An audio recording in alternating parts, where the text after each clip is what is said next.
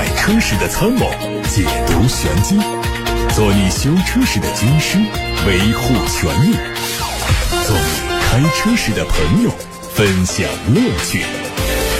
调频九二七，傍晚六点半，董涛说车，只和车友在一起。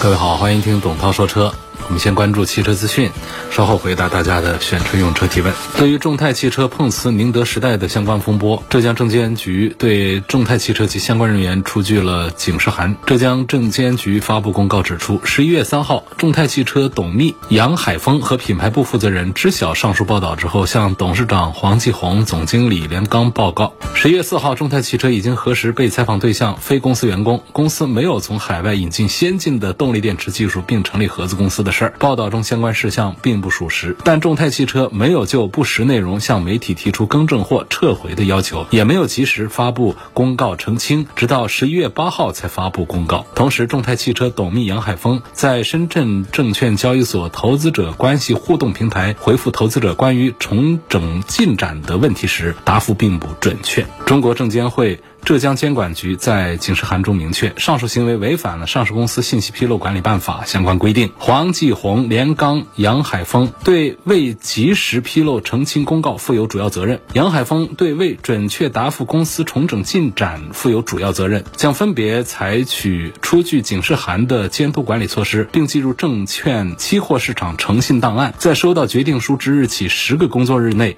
提交书面整改报告。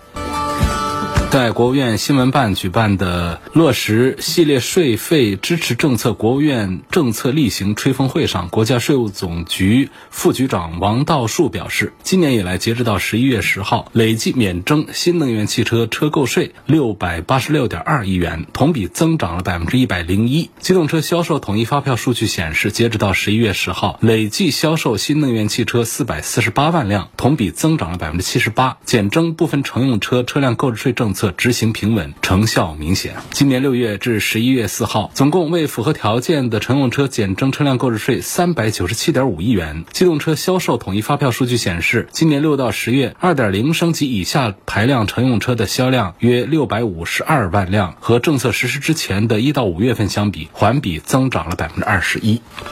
根据汽车行业数据预测公司 AFS 的最新数据，截止到十一月十三号，因为芯片短缺，今年全球汽车市场已经累计减产约三百九十万辆。AFS 预测到今年年底，全球汽车市场累计减产量会攀升到四百二十八万辆。虽然汽车行业仍然在因为芯片短缺削减汽车产量，但对比以往的减产数据，芯片短缺的程度已经明显缓解。AFS 负责全球汽车预测的副总裁表示，展望未来，随着其他行业的芯片需求放缓。明年芯片的供应问题可能会迎来改善。二零二三款奥迪 Q 七正式上市了，三款配置的价格区间是六十三点二八到八十点四八万元。作为年度改款，全系把此前的花剑银油漆升级为卫星银油漆，顶配还特别升级了碳纤维的后视镜外壳，进一步凸显运动感。配置上全系标配了泊车辅助以及合成皮的内饰包，中高配还升级了方向盘电动可调和加热，顶配升级了主动式的车道保持加道路交通标志识别。动力的亮点在于四五 T FSI 车型换装了第四代 EA 八八八的二点零 T，最大功率提升到了一百九十五千瓦。网上传出了一组比亚迪全新车型的路试照片，通过伪装贴纸的纹路看呢，应该是比亚迪的军舰系列的第二款轿车驱逐舰零七。路试车做了严密伪装，车身尺寸很大，采用了和海豹类似的长车头、短前悬的设计，运动感很强。内饰是比亚迪海洋系列的风格，标志性的可以旋转的中控屏也没有缺席。空调出风口的位置跟驱逐舰零五的设计很近。被曝光的还有底盘部分，这款车采用了多连杆的独立。后悬挂，并且装上了排气装置。新款的小鹏 P7 的最新照片也在网上出现，有望在明年的三月份推出。它外观最大的亮点是用上了新大灯，为激光雷达预留了位置。未来估计会选配3.5版本的智能辅助系统。侧面是全新造型的低风阻的轮毂，后包围被伪装纸覆盖，可能会有一些调整变化。最新一期的工信部申报目录上还看到了凯迪拉克 GT4 的申报信息，它的定位是紧凑级的 SUV，整体造型有一些轿跑风。从申报图看，泪眼大灯变成了分体造型，标志性的盾形格栅做了熏黑，T 字形的尾灯组被一条镀铬装饰条连接，进一步拉宽了尾部的视觉宽度。而尺寸方面呢，车长是四米六三三，轴距两米八，动力二点零 T。蓝图汽车在日前举办的科技日上发布了全新的原生智能电动架构以及 SOA 电子电器架构。品牌下的第一款轿车追光会首先搭载和应用，会在十二月份首发亮相。官方表示，蓝图架构具备非常高的拓展性，保障了每一款产品都有一致的高性能和稳定性，并且为新技术预留了足够的拓展空间，支持轴距两米八到三米二之间的轿车、SUV、MPV 以及跨界车在内的多款车型。目前正在研发这四类车型产品。近日。欧拉闪电猫上市发布会在武汉举行。这次活动发布了四款车，综合补贴后的价格区间是十八万九千八到二十六万九千八。闪电猫的定位是超流线纯电动轿跑。搭载全新的三电系统，双电机四驱，扭矩智能分配，最大功率三百千瓦，最大扭矩六百八十牛米，零百加速四点三秒，续航最长七百零五公里。同时，十九英寸的仿生轮毂搭配米其林轮胎，拥有非常好的抓地力和支撑性，为驾驶者可以带来动如闪电、御风而行的驾驶感受。日前，广汽埃安的 Y Plus 上市发布会在武汉举行，六款配置，售价十三万九千八到十七万九千八。它采用了封闭式的中网，配合名为“天使之翼”的前大灯，相比老款的视觉感受要更好。动力方面用的是前置前驱电机，最大功率一百五十千瓦，在弹匣式电池的加持之下，它的纯电续航最高六百一十公里。内饰方面简约了中控台的设计，用的是十点二五英寸的全液晶仪表和十四点六英寸的超大屏幕。好，各位刚才听到的是汽车资讯，现在开始回答大家的选车用车问题。首先看到后台问有没有比亚迪海鸥的消息。比亚迪海洋系列呢，就推了海豹、海豚。那现在这个海鸥呢，也传出消息要出来了，应该是要不了多久。测试车已经是在很多地方都看到过、拍到过了。我觉得这个车应该还是值得期待的。整体尺寸呢，比海豚还要再小，因为海豚就是个 A 零级了，它就是 A 零零级。海豚的车长是四米零七，海鸥它应该就还要再短一点。海豚是十万起，它应该是最贵不会超过十万块钱这么一个水平，七到十万块钱的一个小车。其实确实。是到了纯电动车城市里代步这个用途上讲的话呢，你是四米过一点还是四米不到，是大一圈还是小一圈，其实已经不重要了。甚至于你只有两个座位的，有些车它也卖的还挺不错的。就到了 A 零零这个级别的话呢，反而搞不好它应该比海豚市场的容量还会更大一些。因为确实我们看到，不管是去年还是前年呐，全国的纯电动车的销量排行榜上呢，倒不是那个高大上的能够卖的更好一些，而是那种三四。万块钱的更容易被大家接受一些，因为电动车还是比较新鲜的一个事物嘛。大家尝试一下的时候呢，不愿意花更大的价钱来考虑高端产品，所以这种三四万块钱的那样的像五菱系列的呢，大家尝试一下这个电动车带个步，经济上的和心理上的这种过渡啊，都特别的自然啊，没有什么压力。而这个比亚迪呢，本身大家对它的三电系统又比较信任，所以呢，我也不需要你有多大的空间，那多大空间我这燃油车家里都还有，我补充一下来一个小代步，七到。十万块钱的纯电动，你只要有个四百公里往上走的一个续航里程，我觉得市场容量还是会非常大的。我也比较看好比亚迪的海洋系列，真的做的很精致，可以关注一下。我说这个海豚还说的比较多，真的是外观很漂亮，内饰也很精致，很漂亮。就前段时间闹了一个空调出风口吹鱼粉那事儿，也是批次的问题，也差不多现在没怎么再听说了。我们现在听友当中有开海豚的吗？空调出风口出粉子那个事儿搞好了没有？给我们说一说，打电话八六八六六六六六。坦克五百怎么样？买它什么配置？坦克五百，说实话，就我就推荐指数就不高，因为开的感受难受，不舒服。那个发动机和变速箱不知道怎么配合的，那个脚下踩油门的是一下一下的。见过多的那种动力特别猛的那些性能车，超跑也没说油油门像它那样的，就是发动机变速箱的匹配那么神经，就开着不爽，开着很难受。但整个车子确实气势是很强大的，停在那儿老远看跟个大林肯似的。价格呢就三十万出头，还 V 六的发动机，然后非承载式的车身，悬挂。结构啊，整个这个底盘的这个表现各方面都不错，就是在开动的时候，它的动力单元不丝滑、不顺畅，挺神经的。这是我不大推荐坦克五百的原因所在。那三百开的感受比它还要好一点。啊，如果说你是考虑想买的话啊，问推荐配置，因为这车呢，长城家呢就一直有一个传统，他喜欢呢把一个车型的价格段位啊分得特别细碎，哪怕它价格的跨度并不大，他也喜欢把它剁得稀烂，然后剁得连他自己的销售员都需要死记硬背，不然就弄错。你就说这个坦克五百的话，至少得是十款车，然后呢，它价位呢，实际上就是在三十几万，最便宜的三十三万多，最贵的三十九万多，中间就隔着六万块钱，然后他就把它剁成了十来款，就特别讨厌这种做法，特别中国式的销售策略。你看看到了一些比较强大的那些汽车品牌啊，那些老品牌，尤其是到了高端的时候。给你的选项特别少，甚至于有的就推一款车，我觉得这个特别的好那种，最多推个两款的，让你选配置，让你选颜色，那个都可以。车我就没必要说三十四万三一台，三十五万五一台，三十六万三一台，三十三万五一台，干什么？这里头就搞一些登峰型、造进型、五座版、七座版，配置上略微有点区别，特别不喜欢这种做法。而这种做法最最早就是在长城的哈弗 H 六上，那家伙我记得是干了三四十款。车出来了，反正就是大同小异的一丁点区别，它就作为一款车。轮胎怎么换？五年六万公里需不需要换？你要讲道理啊，讲理论的话呢，一个轮胎啊，你放那儿不动，它的橡胶老化时间也是五年左右，是应该换。但是呢，在实战当中啊，五年六万公里的胎啊，很多都还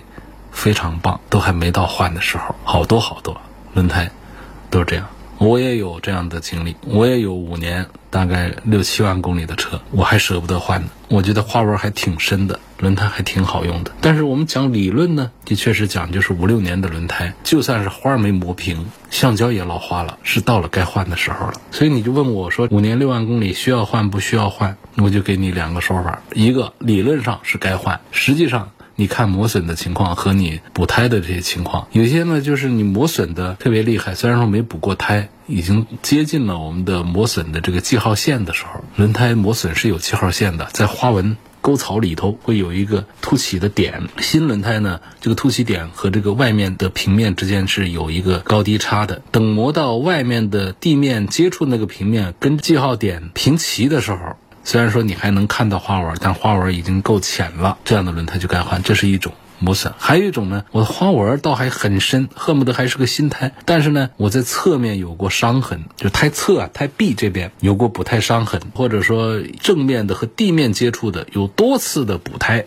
这种情况的话，也是有两个选项，一个就尽量的往这后轮上调整，不放前轮。前轮它涉及到转向、导向，它在安全上要求更高一些。二个呢，就是干脆就把这样的胎把它给换掉。所以说我这个轮胎呢，我确实磨损不多，我都已经七八年了。这样的胎呢，我推荐就还是要把它们都换掉，因为还是说到前面那个话去，就是橡胶的老化时间就是五六年。橡胶的老化就意味着这个轮胎的爆胎呀、破损呐这样的一些情况的概率就会更高一些。我今年提的零放。回来路上提示报错了，刹车动力低，ABS 故障，碰撞预测系统故障等等各种故障啊，但车还可以正常开，刹车都正常。重新着车之后呢，就消失了。四 S 店说是方向打死的次数多了，是这样吗？请问这种现象正常吗？你首先这肯定不是个正常现象。第二个呢，你自己是不是有方向盘打死的这样的次数比较多的这种情形？因为你这个听起来它其实就是一些传感器报的错误的故障码点亮了你。的这些警示灯，不代表着我们的机械部分呢，或者电子零部件部分是真的物理上把它坏掉了，是不是就是需要更换了？我觉得这肯定不是这种需要维修更换的情形，它就是你是一些什么操作，你触发了这些传感器的，发了一些错误的一些故障码上去反映了一下，再观察吧，不用担心。比亚迪的腾势 D9 怎么样？作为新能源 MPV 和蓝图传奇品牌的比，是否值得买？首先啊，就是我们买车要看两个方面的，一个就是看品牌，二个是看产品力。为什么有的人呢买个车就后来很快就沦为孤品，在大街上在停车场上看到它像看见一个稀奇一样的，那这种车坏了也没地儿修，卖也没人接手，然后自己用着挺孤傲的啊。如果说你是一台限量版的超跑，这种感觉倒是挺好，但问题你是一个经济型的车，最好是不要进入这样的一种境地。你最好就是隔壁左右同事啊、街上啊比较多见的是你的这一台车，不管是高端低端的，其实都是容易实现的。几万块钱的、十几万块钱、几十万块钱的、上百万的，其实都可以找到这样的产品。所以基本上主流的价值观下，我们推荐选车的话，还是应该选这种，就跟找餐馆吃饭一样的。你放心，那餐馆。人气旺的那些，一定你不会对他太失望，就是踩坑的概率一定定要低于那个餐馆里头一个客人都没有的那种。有没有这种可能？进一个完全没有顾客的餐馆，结果饭菜都特别好，价格也特别好，这肯定有这样的概率，但是这概率一定很低。你就相信你会碰到这种情况吗？为什么他家生意不好？他家生意不好，他厨师的工资就发的不好，那厨师就不稳定。然后就是买菜，那菜呢，那天天得扔，怎么办？新鲜度怎么保证？还有。其他的工作人员，他工资也发不高，然后人也不稳定，岗位不稳定，那么他的服务是不是就会做得很好呢？卫生啊，服务啊，各方面全都是成问题吗？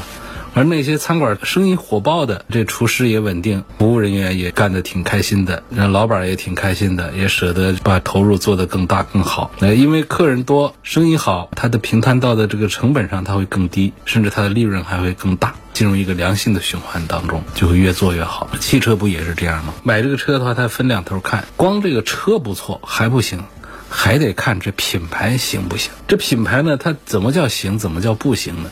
一个就是。它在市面上行不行得开？那我们有一些特别知名的一些品牌，它市面上根本就行不开，你也不能说这个品牌就行。好，现在回头来说这个腾势的一个 MPV，首先介绍一下这个车子呢，也是有混合动力的，还有纯电动的，就属于是新能源的车。尺寸上讲，价格上讲，定位上讲呢，就跟蓝图的梦想家是一个意思，比梦想家还小一点，比梦想家还便宜一点，就这么一个车啊。这是车方面，那品牌这方面呢，腾势是个啥？我估计我的听众当中听节目的人当中，超过八成不知道这是个啥，甚至超过九成不知道，很正常。实际上它已经有十几年的历史了。这是比亚迪跟奔驰他们俩一块合资的一个品牌，各百分之五十合资的，合资了十几年了。其实一开始呢，它是一个相互技术交流的一个平台的功能更大一些，推出来车根本就卖不动，推了一个叫 X 的，原来自己建店建不起来，后来呢放到奔驰的店里面挂个 logo 挂上去。给一片地方给他挂着，这车也卖不动，因为车长得也丑，品牌建设也差，就是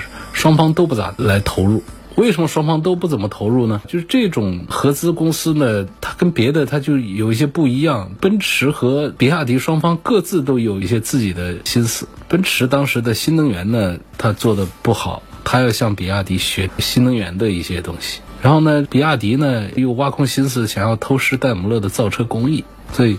戴姆勒。一股脑的想向这个比亚迪学三电技术，比亚迪挖空心思的偷师戴姆勒的造车工艺，这双方就在腾势这个具体的汽车品牌上的投入啊都不大走心，弄出来一个车子是四不像，不知道长的那个样子是属于什么物种。那么在去年底的时候的话呢，奔驰把它的股份都让到了只剩百分之十，那比亚迪。重新控制过来，然后这个推出更多的新车型的计划也就在路上。所以我刚才讲，就是说腾势 D9 这个车子，我们单来分析这个车子的话呢，它毕竟是合资的豪华品牌，能够放到奔驰的展厅里面卖。它不能够太差，所以你看到的这个车的做工用料啊，各方面还是一个豪华的一个段位。当然，你说蓝图梦想家呢，其实跟它做对比的话，也属于是豪华的段位了。那么这个三电技术值得信任，用的是比亚迪的一套东西，不是奔驰家的一套东西，这个肯定是没问题的。然后就是这个车，它不像 X 那么的丑，那按道理呢，就还是可以。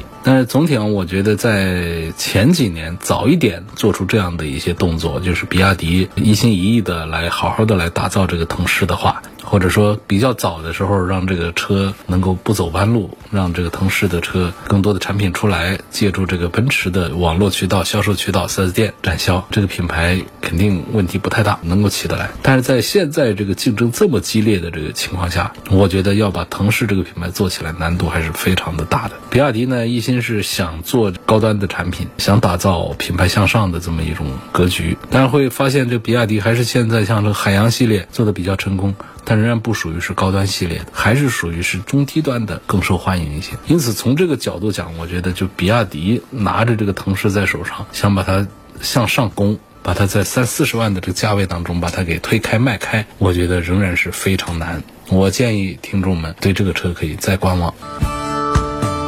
有个网友说，我的车已经六年多了，已经有八万公里了，后轮的刹车片需不需要换？有师傅说我的刹车片磨的差不多了，但我自己也不会看这刹车片的东西，你自己也别看了，因为我通过这个语言描述跟你说多少毫米的厚度、薄度，这个说了跟没说一样的，而且你最终还不得别人来给你换。通常来讲，就是到了这个公里数的时候呢，是要检查更换的，确实是有好多也不换，也还好，磨损还没到的，刹车用的少啊，刹车片的质量好啊，这种情况也有，那倒是可以不。不换这个，它不像那个轮胎，哎，它讲没有磨损到位，但是时间长了，橡胶也老化了。它这个刹车片它也不会老化，你一直没有怎么踩刹车，你全程高速公路奔了八万公里，那刹车片就可以跟新的一样，那就可以不换嘛。你只跑了三四万公里，但是你在赛道里面天天在崩刹车，那肯定那刹车早就磨没了嘛。所以这个就还是以它厚度剩多少为准。那这种就是到修理厂请别人帮你测一下，看一下刹车片现在厚度是多少，到了一定。的厚度之后，那就得把它换一个了。如果那个师傅跟你说磨的差不多了，虽然说你现在刹车还是很灵的，还是有的，但是也是应该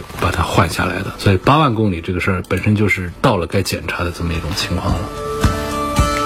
我的车是二零二一款的大众探影，这个车上的导航啊，经常在夜里就自动的切换成三 D 的模式，我就看着不习惯，但是也不知道怎么调回二 D 的模式。问这是本身设置的问题吗？我觉得还是问一下我们同车型的车主吧。一般来说呢，二 D 到三 D 呢，它是有一个按键要调的。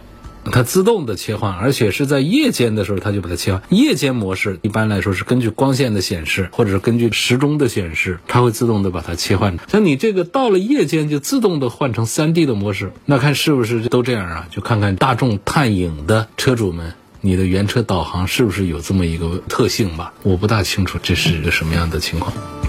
一四年的飞度自动挡，现在发动机亮黄灯，检查也没事儿，这是怎么回事？那如果说这个四 S 店里面跟你怎么检查，它都没有故障码的话，那就是你报警的这个灯坏了。因为本身这个发动机的故障灯亮起，它的原因就很多：汽油质量问题、氧传感器的问题、空气传感器的问题、火花塞的问题等等，各种都会导致需要检查一下发动机。一般来说，读取一下数据就可以。我想买个电动车跑滴滴，能否推荐一下？你买东风乘用车的 E 七零去，你看那街上那挺多的吗？